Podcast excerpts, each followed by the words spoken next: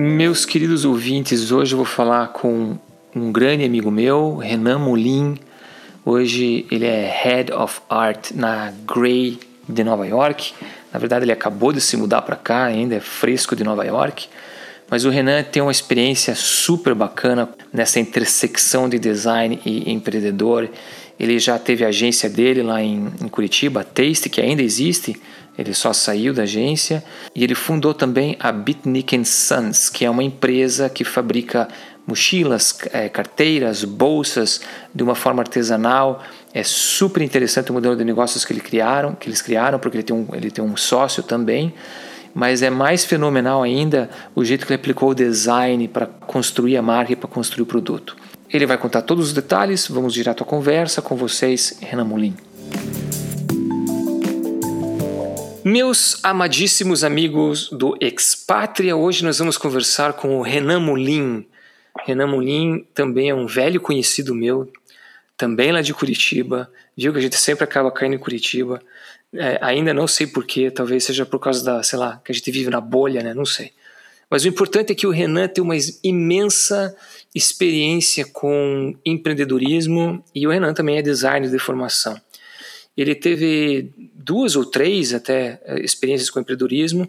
A última delas é, é uma experiência espetacular, na minha opinião, e é, é onde eu vou querer perguntar mais detalhes para ele, como é que ele está levando tudo isso. Renan, muito obrigado por ter aceitado o convite. É, antes de iniciar a, a, conversa sobre o teu struggle entre ser designer e empreendedor, a gente começa com um background assim na tua profissão, como é que você caiu na área de design, aonde que você trabalhou e até você chegar onde você está hoje, aqui, aqui por sinal, e aqui em Nova York, faz, faz o que? Um mês que você se mudou, talvez um pouquinho mais, né? É Mas então vamos lá, uma, uma, uma breve história de como você chegou até onde você está hoje, para o pessoal conhecer melhor você. Legal. Valeu, Luca. Obrigado pelo convite. Eu sou ouvinte assíduo aí do canal e vai ser muito bacana, enfim, estar tá aqui do outro lado. Não precisa mentir, viu? Não, não, não. Tô mentindo, não. Eu tô, eu tô nessa coisa into podcasts. Eu, eu como você já sabe, eu, eu comecei é, agora essa maratona de escolher os podcasts que eu ouço mais e tal. E eu fiquei um tempão afastado do mundo, tinha feito alguns primeiros podcasts com o Anticast, lá com o Ivan e com o Ankara, e aí uhum. dei um timing e é legal voltar, então estou ouvindo o teu aí seguido, o teu, do, do Leonzo, enfim, é a galera que eu curto bastante ouvir. Bom, então, vocês terem uma ideia um pouquinho de onde eu vim, para onde eu vou, eu comecei a minha história de design em Curitiba, eu sou catarinense, uma cidadezinha muito pequena chamada Capinzal, e eu fui para Curitiba estudar design, que era a, a faculdade mais próxima de design que a gente tinha naquela época, em 1910. E aí, em Curitiba, eu estudei design na PUC, design gráfico, e aí tive, comecei é, minha experiência de trabalho trabalhando na Doma, que era um, um estúdio do, do Ale lá em Curitiba, que é a Doma Design, que é um estúdio super carinhoso aí, que eu gostei muito de ter começado. Depois eu trabalhei como designer no estúdio Crop, que era um estúdio bem vanguardista, assim, vamos dizer, que existia em Curitiba, fazia coisa mais autoral e tal, e onde eu acabei conhecendo aí um mundo totalmente novo de design. E depois disso eu fui para agência. Quando eu fui para agência, é, aí as coisas mudaram muito, assim, porque a vida de agência é bem diferente, né? Enfim, propaganda em si é muito diferente, né? Do design Sim. que a gente vê aí feito em estúdios e tal, né? E aí eu comecei trabalhando na Master, comecei como designer lá na Master, e daí comecei a me aventurar também como diretor de arte, de propaganda, e aí várias coisas aconteceram. Em 2008, por exemplo, eu tive um trabalho que foi convidado para participar do da campanha presidencial do Barack Obama, né, que enfim foi um pôster que eu fiz, o All Colors Together, acabou entrando no livro oficial, fez parte da campanha e tal, foi, uhum. é, participou aqui em galerias e tal, foi legal, isso acabou me dando uma visibilidade bacana. Depois disso eu tive uma experiência em São Paulo muito rápida, em Curitiba, voltei para Curitiba rapidinho e fui para Opus Múltipla, que era outra agência de lá, e conheci meus antigos sócios, que é o, o Ali Tauschman e o Sandro. Um abraço para eles. Isso, grande abraço para esses dois queridos aí, que eu tenho enfim, muita saudade e muito carinho por eles. E saudade dos tempos de, de guri, que a gente estava junto. E aí foi com eles dois que eu fundei a Taste, lá em Curitiba, que era uma agência, meio agência, meio estúdio, mas era muito focada em design visual, em sistemas de design, etc. E também fazia propaganda, porque, enfim, nos nossos mercados é muito difícil sobreviver só de design, né? Uhum. E, e aí a gente conseguiu fazer uns trabalhos muito legais. A gente, a gente fez trabalho para MTV, a gente fez trabalho para Boticário, é, fez trabalho para Renault, então uma galera bem legal, assim. E a Teixe continua lá com o Ali, fazendo um trabalho perfeito, magnífico, super refinado. Então, quem não conhece, por favor, Teixe.ag ou Teixe.land, eles fazem um trabalho muito fino. E isso acabou me levando para, obviamente, empreender, né? Que é quando eu fui para Teixe, montei aí minha primeira agência. Antes disso, eu tive algumas, algumas é, experiências do tipo, ah, no, no, na, na faculdade eu tive uma marca de camisetas que a gente fazia, eu, eu e um grandíssimo amigo meu, Pedro, Pedro Lopes, ele, a gente tinha uma marca de camisetas e a gente fazia camisetas e, e material de, de merchandising para bandas e tal, era um muito legal que a gente fazia na faculdade, e o Ivan, inclusive, lá do, do podcast Anticast estava junto com a gente, que estava com a gente, era uma galera muito legal. E a gente tinha esses projetos que a gente tinha lá e que acabavam sendo um tipo de empreendedorismo. A gente vendia as camisetas, os produtos e tal. E aí, mas a Teixe em si foi meu primeiro grande empreendimento. A gente chegou a ter 40 pessoas lá dentro, enfim, tinha um, um faturamento é, grande assim para a região, para Curitiba e tal, uhum. tinha grandes clientes e que aí realmente me deu uma formação ímpar para entender como é que as coisas funcionam no mundo real, né? Como é que se faz para vender alguma coisa, como é que você faz para não ser tão idealizador e também como você faz para entregar um produto legal e, né, enfim, não, não vender tua alma. Então, isso me deu uma, uma bagagem grande. Então, por aí eu tive a minha passagem é, por Curitiba e no finalzinho de 2015 eu deixei a Sociedade da Peixe e fui passei um período muito curto, de três meses, fazendo algumas consultorias para alguns clientes meus que eu tinha em Curitiba mesmo, da própria Teixo, é, enfim, de alguns conhecidos, consultoria mesmo mais para o lado do,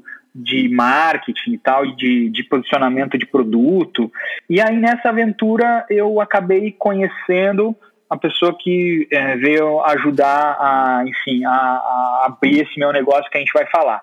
Mas aí eu passei esses três meses dentro dessas consultorias, fui convidado para ir para São Paulo para trabalhar na UMAV BDO, que é, é, uma das agências mais bacanas aí que a gente tem no mundo hoje, são mega premiados e tal, então foi um, um puta convite para mim, era uma realização de um sonho, eu tinha sido convidado para ir para lá algumas vezes, mas nunca tinha calhado, ora porque, enfim, é, São Paulo era uma coisa muito complexa para mim quando eu era muito novo, depois que eu tinha peixe, mas e aí naquele momento eu falei, não, esse é o momento de ir, e aí foi muito foda, porque eu fui para trabalhar com, especificamente com CIA, e aí trabalhei com Boticário, Volkswagen, e aí passei três anos e meio lá, e o último um ano e meio quase foi só trabalhando com Havaianas, que é uma marca muito legal uhum. e toda gráfica e tem uma história de design muito fantástica, assim, né?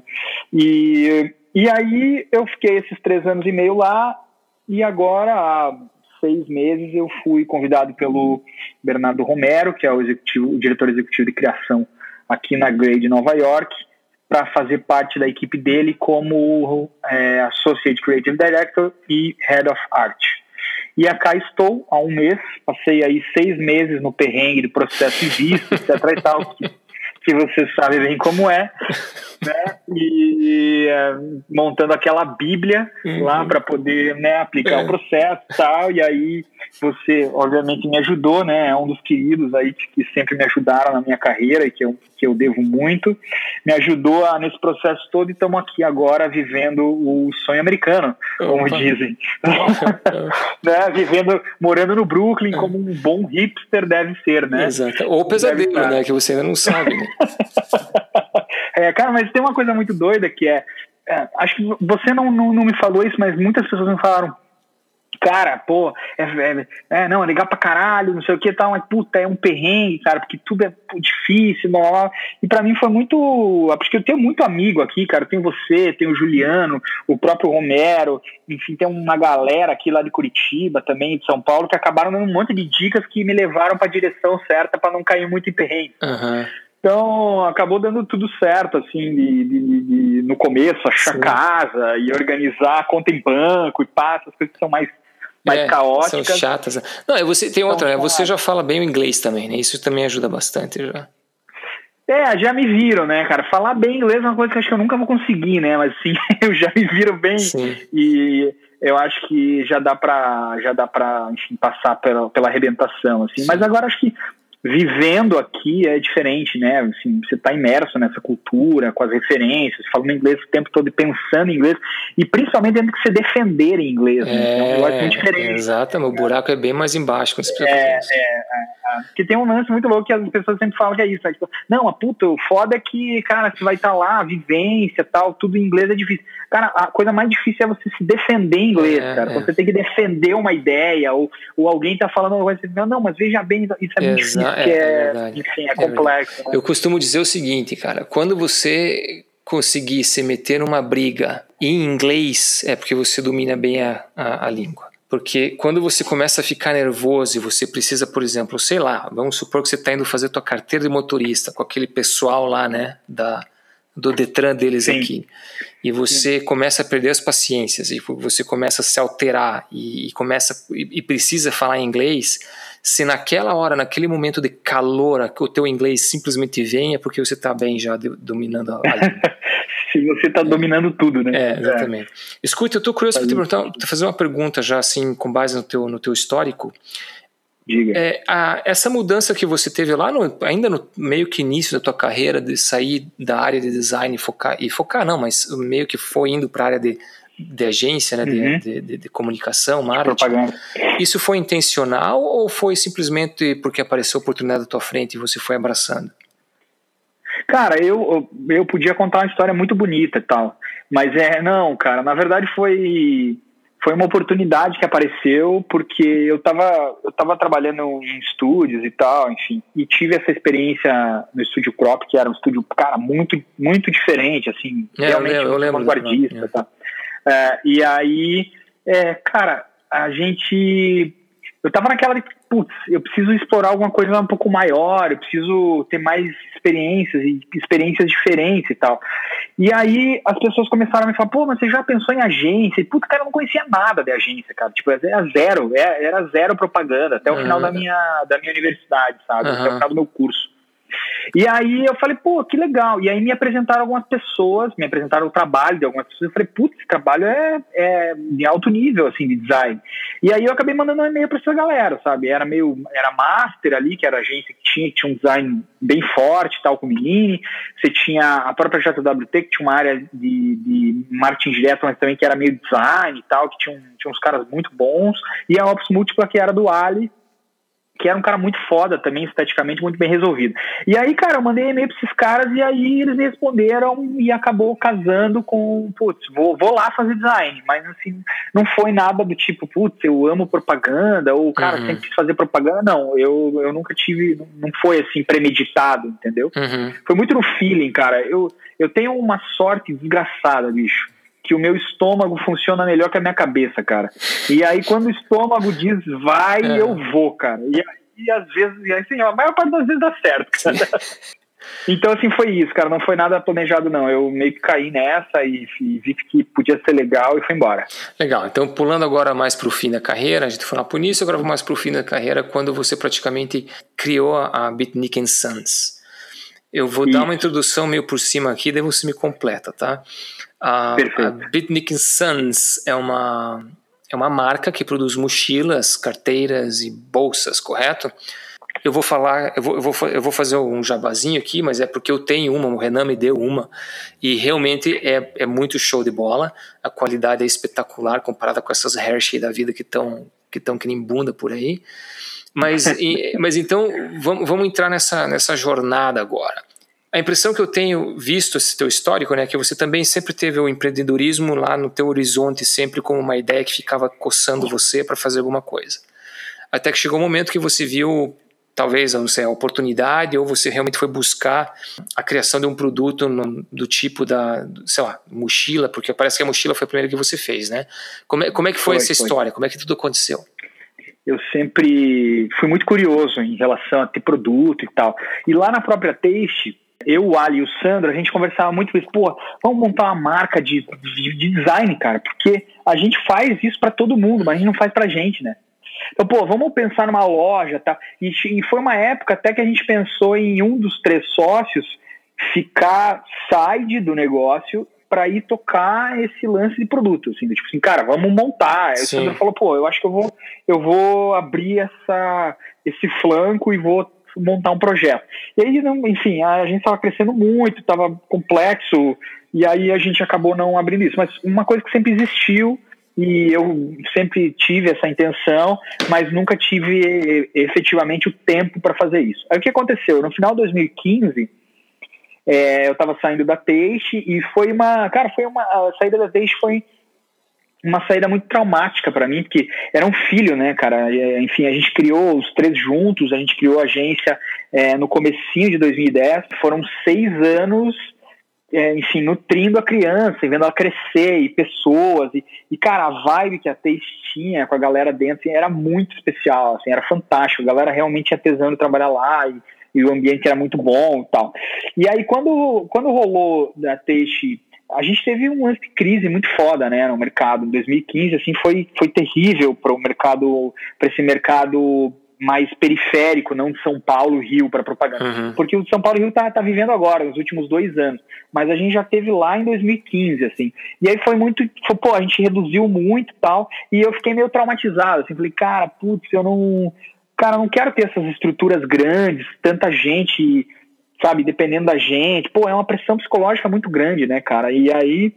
É, eu falei, putz, eu queria ter um. Eu, cara, eu preciso rebutar minha vida.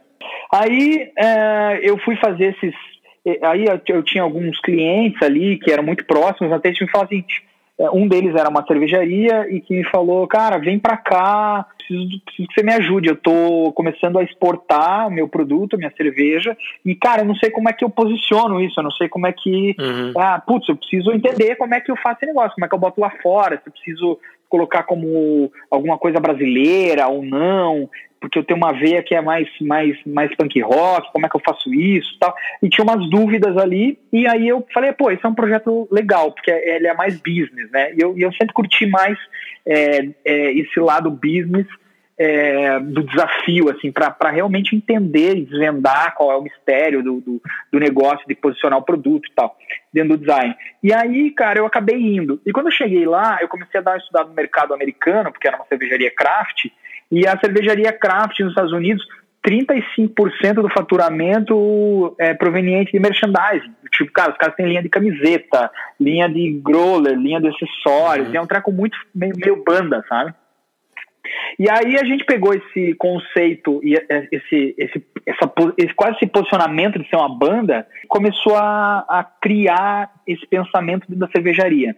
E aí uma das primeiras coisas que eu fiz foi redesenhar a linha, uma linha de, desenhar novamente a linha de acessórios dele, porque eles tinham uma linha de acessório muito, tipo, cara, muito simples, muito básica, assim, feinha e tal, camiseta, uns growler bag, umas, umas bolsas feias e tal. E aí a gente começou a fazer um negócio bem premium, porque, cara, cerveja craft é cara, então é a galera investe grana uhum. mesmo nisso, né?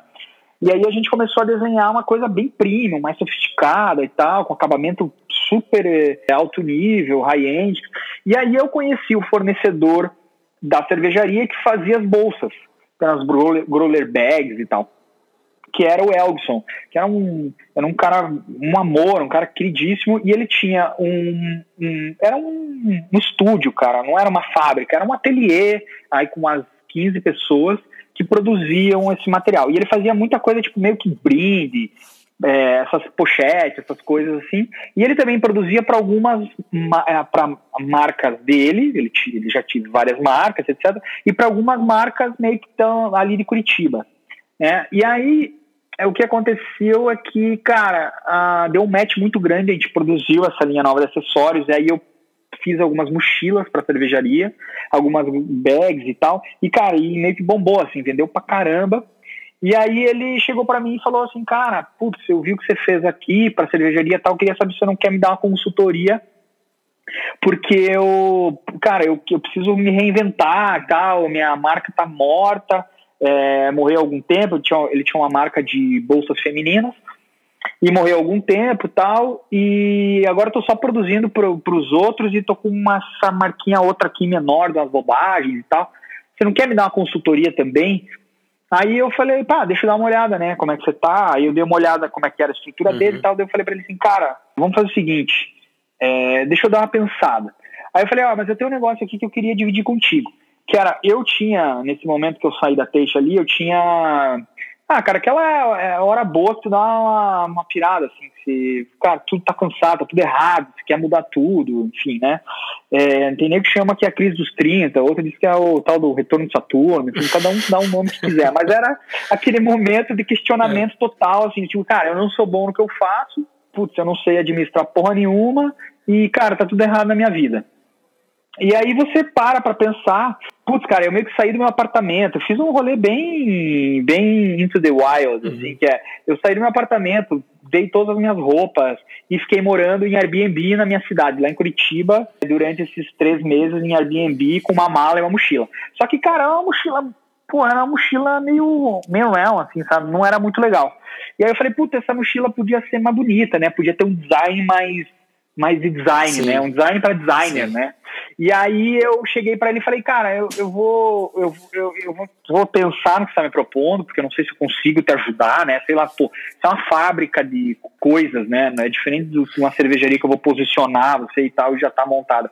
Mas eu, pô, você, vamos, você faria uma mochila para mim, assim, para mim mesmo? Falei, não, claro, não sei o quê. Aí eu desenhei, fiz uns rabiscos ali, desenhei para ele, mostrei para ele, ele falou, pô, super legal, inclusive a gente pode fazer isso, isso, isso, isso e tal.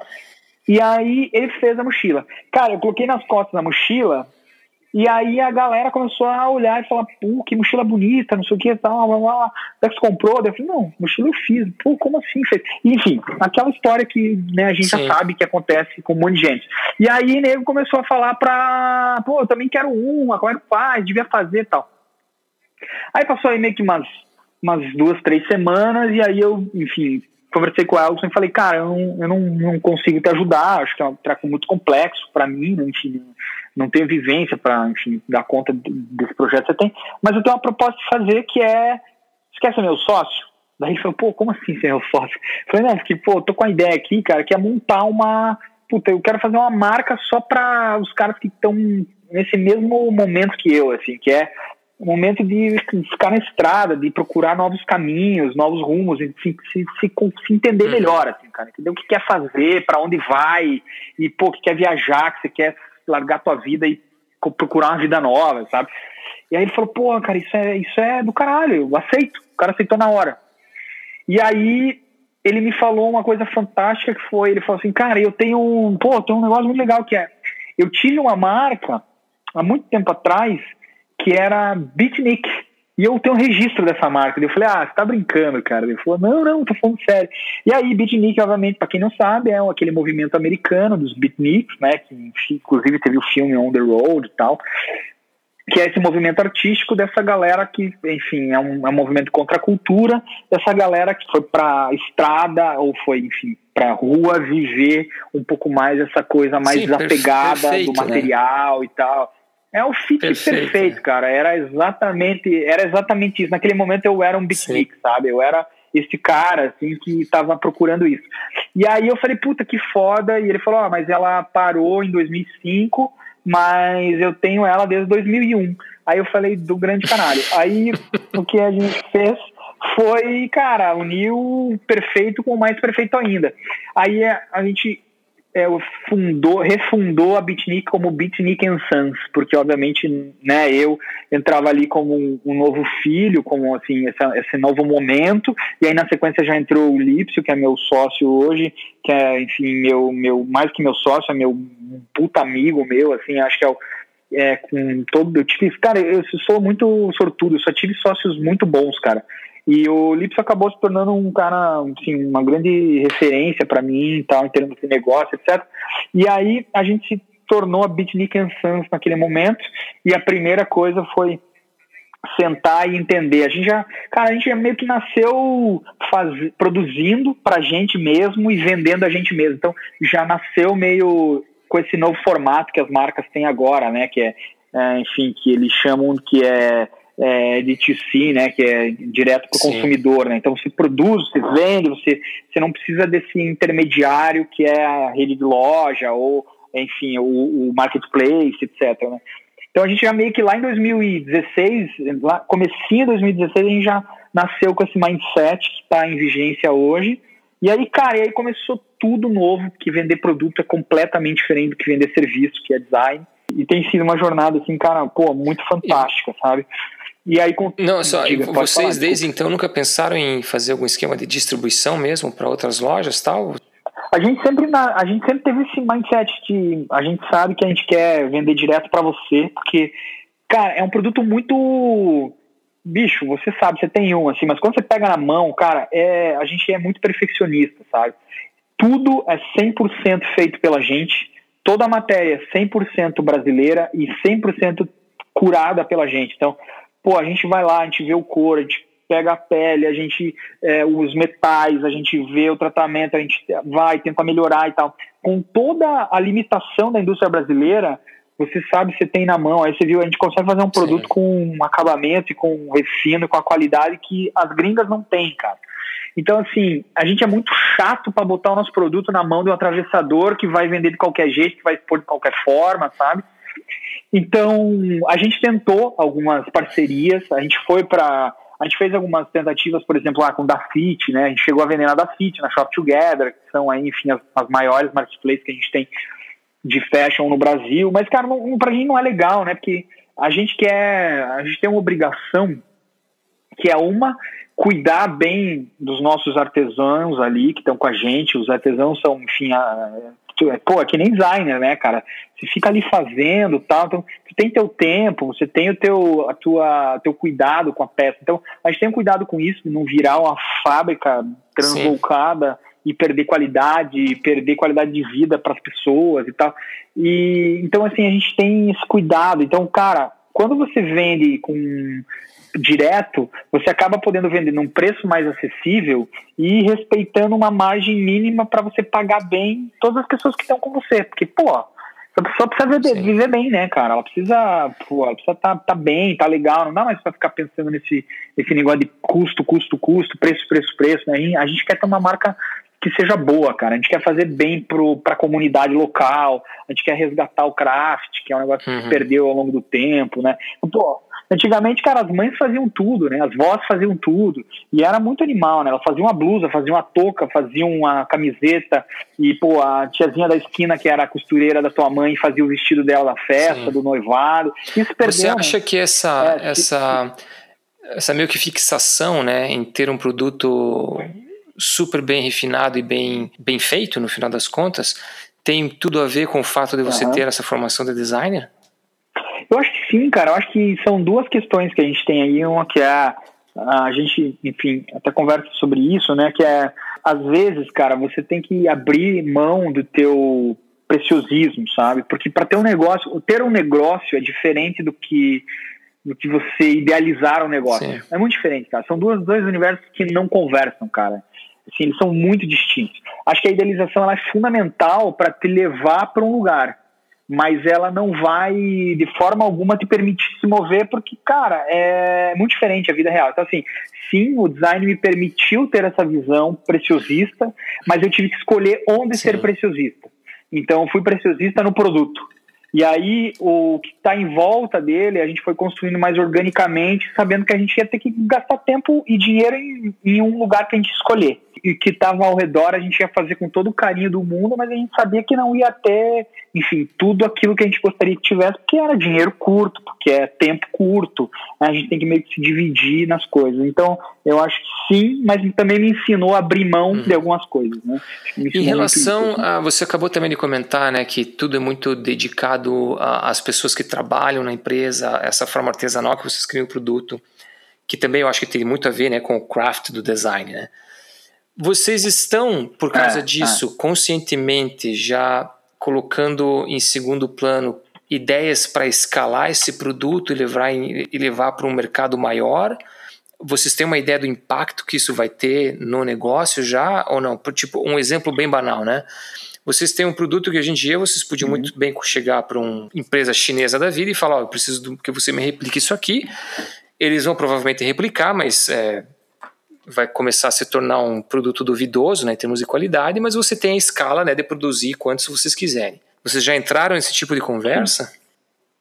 Cara, sim, porque a gente acabou de lançar agora as duas lojas, é, as primeiras, enfim, a gente está indo agora para o mercado externo, né? A gente acabou de lançar a loja do Canadá, que é a Bitnik Sans uhum. né, do Canadá, e beatingnicksuns.com, uhum. que é uhum. aqui dos Estados Unidos. É, e para isso, obviamente, a gente está tendo que expandir a produção. Como é que a gente está fazendo isso? A gente não vai para a China, cara. Esse é o nosso propósito. Assim. A gente quer é, continuar sendo 100% brasileiro, produzido 100% no Brasil. Isso é, cara, é, enfim, é o core da, da, da Bitnik, assim. É, e para isso, o que a gente está fazendo é a gente está começando agora um projeto que é uma NGO, que se chama a FIO, que é justamente para poder capacitar pessoas que estão à margem do mercado de trabalho, que não tem empregabilidade, para começar a aprender e retomar esses artífices crafts, né? Que é a costura, que é a, a, o, o, corte, que é a modelagem, etc. E tal. Então a gente está junto com é, a nossa equipe lá em Curitiba, a gente está começando a estruturar esse projeto para poder começar a educar as pessoas uhum. para ir ampliando a produção. Então, cara, vai se formar como células, né? Então a gente tem a nossa célula base, que é o nosso estúdio hoje, tem aí oito pessoas, e a gente obviamente vai ter outras células que vão se juntando a gente para poder ativar essa demanda. Mas a China nunca, cara, porque o, o lance da China é, ele vai te entregar um trabalho perfeito como você quiser. Eles fazem qualquer coisa, em qualquer grau de acabamento que você queira. Do, se você está comprando um negócio que é feito na China que é ruim, é porque o cara que comprou, a marca, uhum. quer que seja ruim daquele jeito. Porque eles são, eles são fabulosos, tão bons quanto nós no acabamento. O problema é que a gente não quer comprar trabalho escravo, a gente não quer, cara, não saber como é que essas pessoas estão trabalhando. Por mais que você vá lá, você Sim. vai ver uma realidade que pode não ser a realidade que exista, né, no, quando você não está. E a outra coisa é que, cara, você está incentivando um mercado que não é o teu. Pô, tu está passando por uma crise tão grande de emprego, uma crise tão grande de valores e tal. E assim, cara, a gente acredita muito no Brasil, a gente ama o Brasil, enfim, cara, eu tenho saudades diárias do Brasil, que, pô, é um, é um lugar foda, né, com gente foda e tal. Então, assim, o nosso compromisso é com o Brasil. A gente quer desenvolver a economia local, a gente quer fazer um produto que a gente tem orgulho e a gente quer poder exportar o Brasil para o mundo inteiro e mostrar uhum. que é possível fazer, cara é, que a gente não precisa ter as grandes marcas que vão produzir na China. Pô, produz no Brasil, cara. Tua margem vai ficar menor, vai. Você vai ter que reinventar o teu modelo, vai. Uhum. Mas desculpa, é sim, cara. Né? A gente tem que pensar na gente. Então, sim, a gente está pensando e está agindo para escalar, mas está agindo dentro do que a marca se propõe a fazer, que é uma forma sustentável e brasileira, né? Na missão da okay. gente. Ok, e voltando agora para o comecinho da, de quando você começou a ideia, né, de, de fazer as mochilas e tal, parecia que ainda era tudo muito meio artesanal e você conseguia levar tudo muito na boa ainda, tentando, tendo o teu trabalho normal, digamos assim.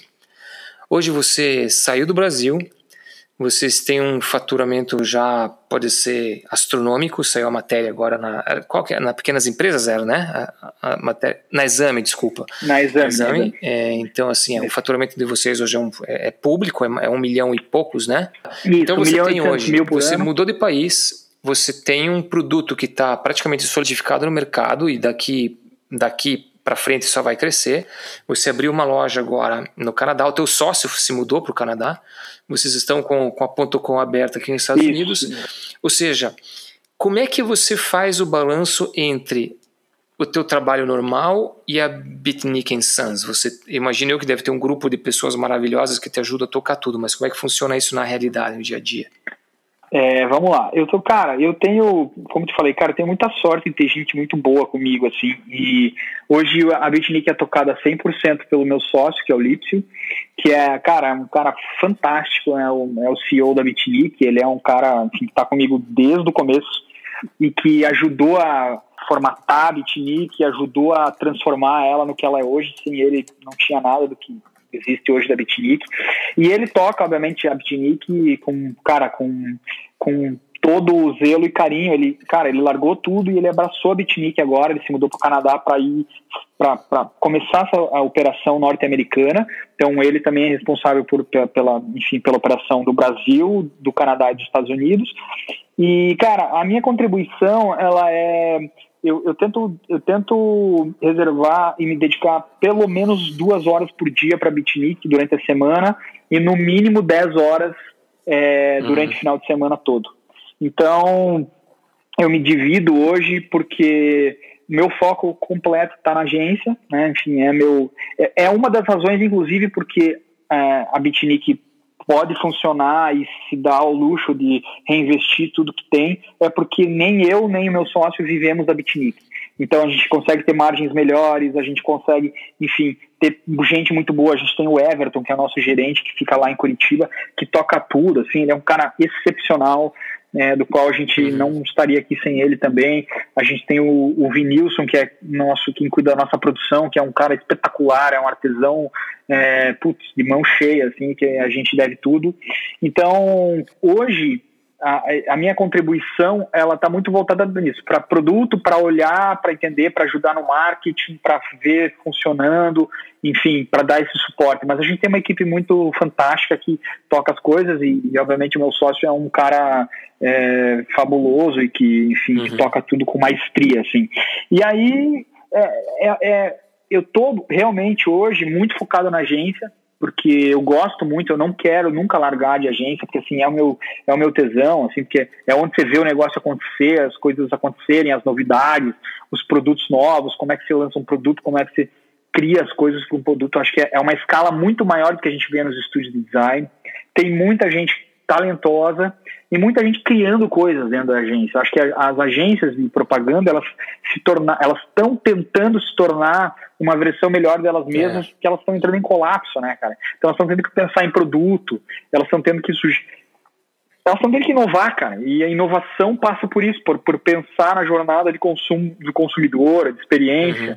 para pensar no produto, para melhorar o produto. Então, a minha vinda, inclusive, para Nova York foi justamente para trabalhar com um cara, que é o Bernardo Romero, que é um cara fantástico, é um cara que revolucionou o mercado inteiro de propaganda, tanto em farma quanto no mercado tradicional, mas que está inventando produtos, né? Tá, tá, pô, o cara foi premiado agora no ano passado com três produtos fantásticos que ele criou, sabe? Então, assim, é, eu, eu, eu, é, eu e o Lipso, que é meu sócio, a gente a gente entende juntos, e eu, eu só consigo fazer isso porque eu tenho apoio total dele, que a minha estada aqui na propaganda, ela me ajuda a levar uhum. coisas novas para Bitnik, me ajuda a estar tá, é, entendendo o que está acontecendo e trocando coisas. E é assim, cara, que eu me, me alimento, né? Eu sou, uhum. eu sou workaholic pra caramba, né, cara? Você sabe disso e tal. E assim, eu trabalho muitas horas diárias. Então, na agência eu trabalho pelo menos 10, 12 horas por dia na agência. E aí trabalho mais duas horas por dia na Bitnik. Então, assim, eu me dedico muito a, assim, meu, o trabalho é quem eu sou, sabe? É uma coisa que sempre, eu hum. sempre me realizei pelo trabalho. Então, cara, tirando o trabalho, tirando a minha mulher, meu cachorro e minha mãe e minha irmã, é, bicho, eu só trabalho, cara. É isso. Então, então assim, é, como é que eu me divido? Eu me divido porque agora assim, a família está toda longe, eu estou sozinho aqui, a minha mulher está em São Paulo, meu cachorro também, a minha mãe está lá em Florianópolis, a minha irmã também. Então, eu meio que estou agora nessa imersão, né, de só trabalhar e tal. Então, assim, dá para dá para gastar mais tempo Sim. ainda trabalhando, sabe? Então, é, cara, mas não tem uma fórmula, assim, sabe? Tipo, é, eu, eu, não sei te dizer, é porque eu, eu realmente, cara, eu, eu curto trabalhar bastante porque eu não sou um cara talentoso. Eu acho que isso é, é o que me definiu, assim, como pessoa. Eu não, eu não sou um cara talentoso, então eu preciso trabalhar muito para poder me equiparar aos caras que eu acho bom. Então isso sempre me fez trabalhar demais, cara. Sabe? Porque, puta, eu tinha um, por exemplo, quando eu estava no crop, eu vi os caras, o Dado, o Beto, o Anderson, eles eram muito bons, mas eles eram, mas eram muito bons, cara. Mas eles eram muito bons ao ponto de estar tá muito longe, eu estar tá muito longe deles. Então eu tinha que trabalhar demais, cara. Eu ia para casa, saía do estúdio ia continuar trabalhando até de madrugada para poder trazer uhum. alguma coisa para chegar, ficar perto dos caras, e não ficava, entendeu? Então, assim, eu sempre me dediquei muito nisso, porque eu não sou um cara talentoso, eu sou um cara muito esforçado, velho. E, com, e muito sortudo, uhum. de encontrar as pessoas certas nas horas certas. Então, o, toda a parte de marketing da, da, da Bitnik Sons é, é você mesmo que faz ou você tem algum, vocês contratam agência, contratam estúdios? Não, não, cara, a gente faz, a gente faz tudo em house, né? Lógico que, cara, tem coisas que eu faço, tem coisas que é o Lips que faz, tem coisas que a gente faz lá uhum. dentro de casa mesmo, lá na Bitnik, né? A gente, enfim, tem ali uma, uma mini house ali que a gente faz, que a gente tem, né? Que a gente toca, mas no, cara, até pouco tempo atrás era tudo a gente, cara, que fazia. Ou era eu, era o Lips. E tipo as fotos que vocês têm da galera viajando pelo mundo inteiro, como é que funciona aquilo? É, cara, foi muito legal porque assim, é, as pessoas realmente se identificam com o nosso espírito, né, com o espírito beatnik, assim. Então, a gente produz algumas coisas, então, a gente produziu na nossa vida, sei lá, de três anos, a gente produziu uns quatro editoriais, mas, pô, mas 95% das fotos vêm das pessoas que usam, e vem porque as pessoas gostam de compartilhar. E, Pô, e são, são, fotos muito boas, cara, né? Fotos lindas, cara. Pô, nossos usuários são fantásticos, cara. Enfim, a gente chama de, de travelers, né? Os nossos travelers. E eles são muito bons, cara. E a galera tira foto muito foda, lugar muito foda. A gente já teve na muralha da China, a gente já teve no Mont Blanc, na França, a gente já teve na, é, na Rússia, a gente já teve no Nepal. Cara, a gente já teve em todos os lugares do mundo que você possa imaginar, a gente já foi, cara. Tailândia, putz, Vietnã, Marrocos, tudo. A gente já foi por todos os lugares com esses caras, cara.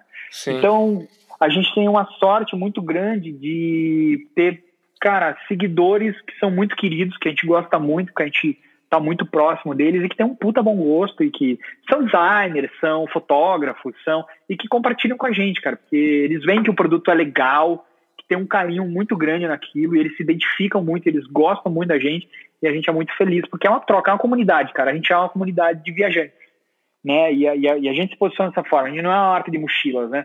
A gente é uma marca de artigos de viagem, uhum. né? E a gente é uma marca de artigos de viagem 100% feito no Brasil, com 100% de matéria-prima brasileira. E a gente tá, pô, aí para conhecer o mundo, cara, para ter experiências novas e diferentes. Então acho que as fotos vêm daí, assim, desse espírito viajante mais uma perguntinha que eu considero aquelas perguntinhas meio marotas que de vez em quando eu faço para o pessoal que eu entrevisto. É, quando, quando, quando, quando, a gente, quando a gente escuta a tua história e a gente vê o sucesso da marca, quão tão bem feito ela é, dos mínimos detalhes do. Aliás, aquela a logo foi você que fez também com os dois cachorrinhos? Cachorrinho, então, cachorrinhos logo, não, é, a, não, é, um nome é, certo, né? Mas... Não, são os dois cachorros, é. Os dois cachorros, eles vieram... É, existe um, um, enfim, um companion, que a gente chama, né? Que é, geralmente, os, existem cachorros que são de companhia para os viajantes. Quando eles vão para os Alpes ou para as montanhas, antigamente, se levava um cachorro. Uhum. Porque ele era, o, ele, era, ele era o teu companheiro, ele é responsável por buscar ajuda se necessária, etc e tal. Então, as duas logos, eles, eles personificam, obviamente, eu e o Lipsio, que somos as duas pessoas que estamos aí na marca, né, uhum. que criamos todo esse entorno, e também porque o cachorro é esse companheiro viajante foda e que está sempre Pô, é acompanhado é de alguma coisa. Espetacular. É, mas, assim, eu não sabia que tinha isso por trás, muito legal. É, é tem o um Companion, ele é fantástico, assim, é, esse cachorro é muito foda. E aí, quem, quem desenhou a ideia, obviamente, é minha ali, de, de como é que ele era e tal, mas quem fez o desenho mesmo foi o Fábio Girardi, que é um designer é, da UMAP, um designer diretor de arte da UMAP, que é um cara, esse é o melhor é, designer e diretor de arte do universo, sem sombra de dúvida. E olha, é, o, é o motherfucker. É, é, ele é, ele é foda. Assim, eu fiz questão de ter uma marca desenhada por ele, porque, cara, ele é o creme de la creme. Assim, eu nunca vi ninguém, cara, eu trabalhei com gente muito foda, eu nunca vi ninguém tão bom quanto o Fábio. Foi uma realização ter algo dele.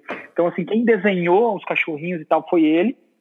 A gente fez junto ali, lado a lado, né? Eu dando aquele cutucada no mouse, mas eh, o carinho e o desenho é todo dele. é um puta cara. Até porque é uma coisa que é muito difícil para mim, é criar para mim mesmo.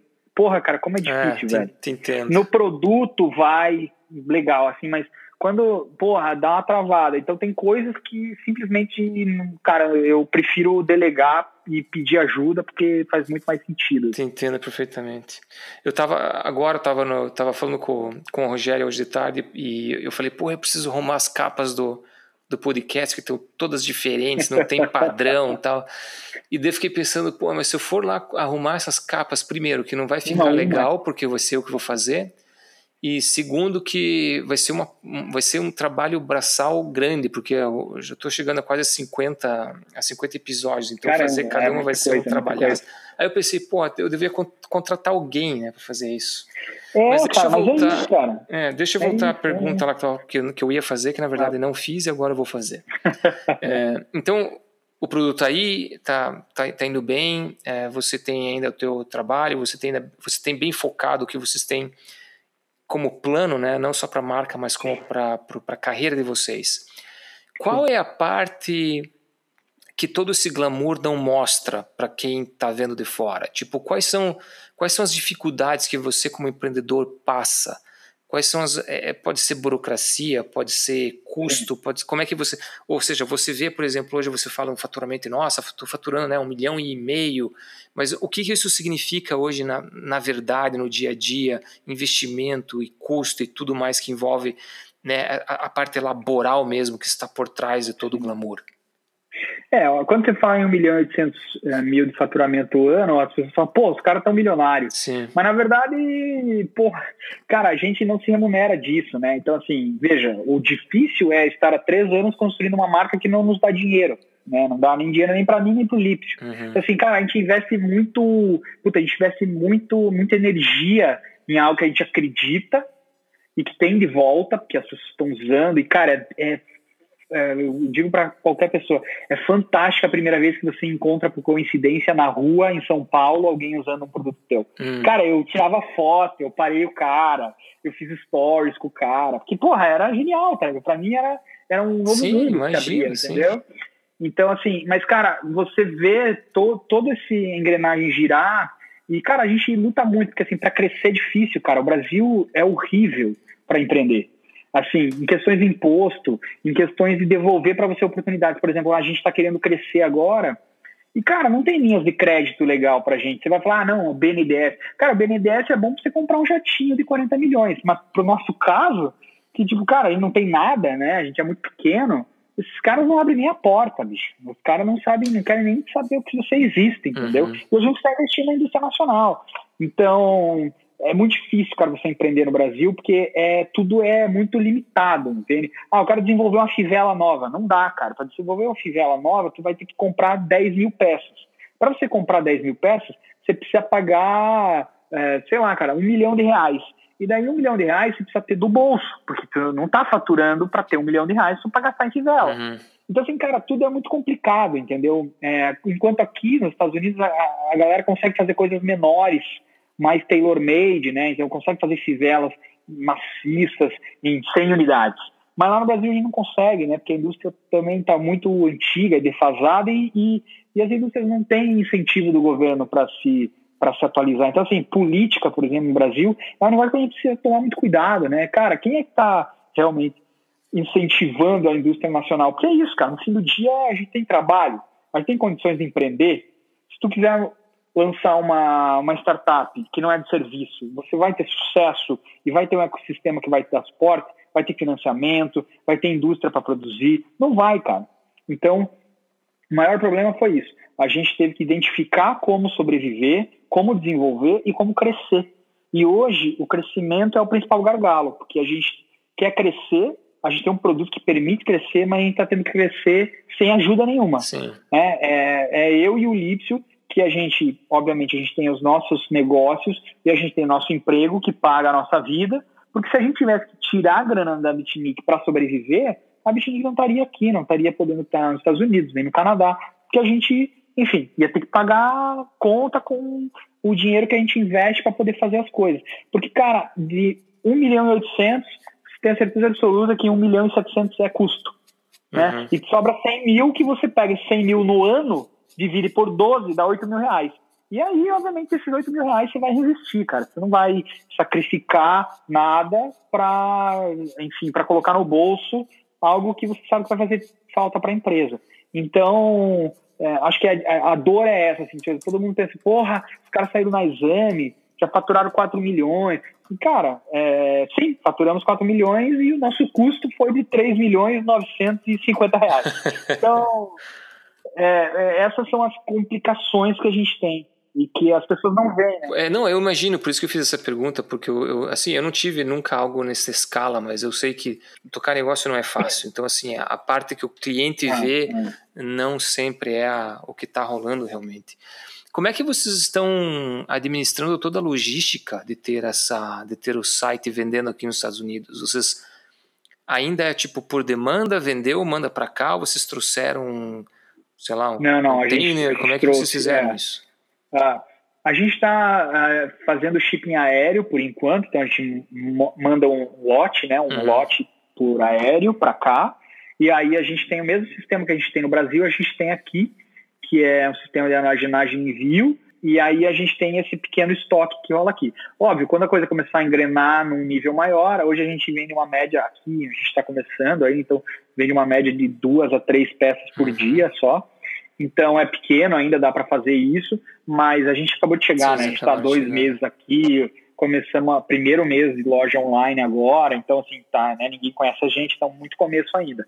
Mas quando começar a movimentar, aí vai ser o mesmo processo, container para cá, entender também qual é essa melhor forma de trazer, porque a gente quer entender, ah, o container, se você vier de navio, você tem um gasto Y de, de combustível e, enfim, pegada de carbono, é uma coisa que a gente está olhando muito para migrar para estar tá 100% integrado aí essa cadeia mais consciente, então, o que, que é melhor? É aéreo? É Sim. É o navio? É, sabe? Então, são coisas que a gente se preocupa muito, assim. Mas, por enquanto, cara, é, a gente está uhum. mandando aéreo para cá, a gente tem um pequeno estoque, isso vai atendendo a demanda. E no Brasil a gente tem estoque. A gente sempre trabalhou com estoque, Sim. nunca foi por demanda. Ah, do tipo, a ah, compra, produz. A gente sempre teve um estoque para deixar a gente mais tranquilo. E, e curiosidade, o, o imposto de quando você traz alguma coisa de lá para cá é alto quanto, quanto é quando a gente leva coisa daqui dos Estados Unidos para o Brasil ou não? Não, não, não, não. Pelo contrário, você tem incentivo para exportar, né? Porque daí, quando você exporta, você está trazendo dólares para o Brasil, né? Então você ah. tem incentivo, você inclusive consegue abater o imposto da tua empresa, da tua indústria, no caso a gente, a gente é uma indústria, né? Com, você consegue abater os impostos do Brasil com o que você faz de exportação. Entendi. Então, o que você exporta acaba ajudando você nos impostos que você gasta no Brasil. Então, é muito melhor exportar. E o imposto que você paga aqui nos Estados Unidos para trazer isso? Na verdade, é, o imposto é muito baixo, cara, para trazer aqui. O mercado aqui norte-americano, ele é putz, ele é muito propício ao comércio, né? A troca, a importação, exportação e tal. Então é muito, muito pequeno, é muito baixo, assim, né? E a gente, enfim, óbvio. A gente hoje está situado, a, a, nossa filial norte-americana está situada no Canadá. Então, o Canadá vende para os Estados Unidos. Ah. Né? Então, a gente vende para a gente no Brasil vende para o Canadá, o Canadá vende para os Estados Unidos.